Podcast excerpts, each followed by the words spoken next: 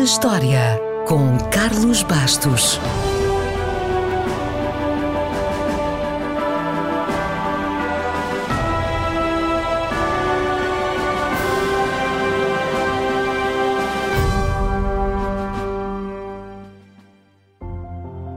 Foi a 5 de maio de 1921 que foi lançado e comercializado, tal como o concebemos hoje, o primeiro perfume dito moderno. E foi lançado por uma mulher que quebrou muitas barreiras e estereótipos: Coco Chanel.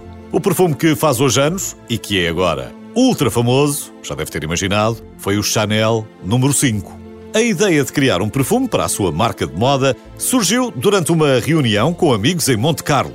Coco Chanel queria que o perfume fosse único e se adequasse ao seu estilo e personalidade. O objetivo era refletir a sensualidade e a complexidade da mulher moderna.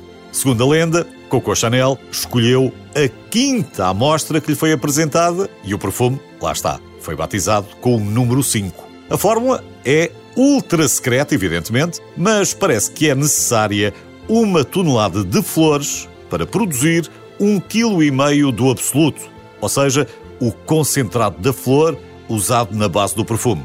Outro ingrediente é colhido em Madagascar, em maio, de uma árvore que apenas dá flores três semanas por ano. E por último, mas não menos importante, o jasmim cultivado na zona de Grasse, em França, que é só o ingrediente natural não processado mais caro do mundo. Estima-se que um quilo possa chegar aos 50 mil euros. Nada que preocupe muito a Chanel, porque quase toda a produção da região está-lhe reservada. E tem mesmo de estar.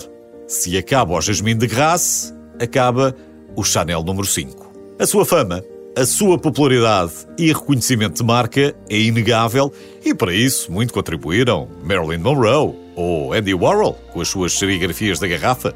O MoMA, de Nova York, por exemplo, tem um frasco na sua coleção permanente. E por falar em Nova York, em 1969 foi filmado lá o primeiro anúncio para a televisão com um guião original. Apesar de durar apenas alguns segundos, essa saga, ao estilo de Hollywood, foi o filme de publicidade mais caro filmado até essa altura. O número 5 também foi o primeiro perfume a aparecer no intervalo do mítico Super Bowl. Catherine Deneuve, Candice Bergen, Nicole Kidman ou Gisele Bundchen foram algumas das caras da marca e em 2012 apareceu o primeiro homem. Sabe quem?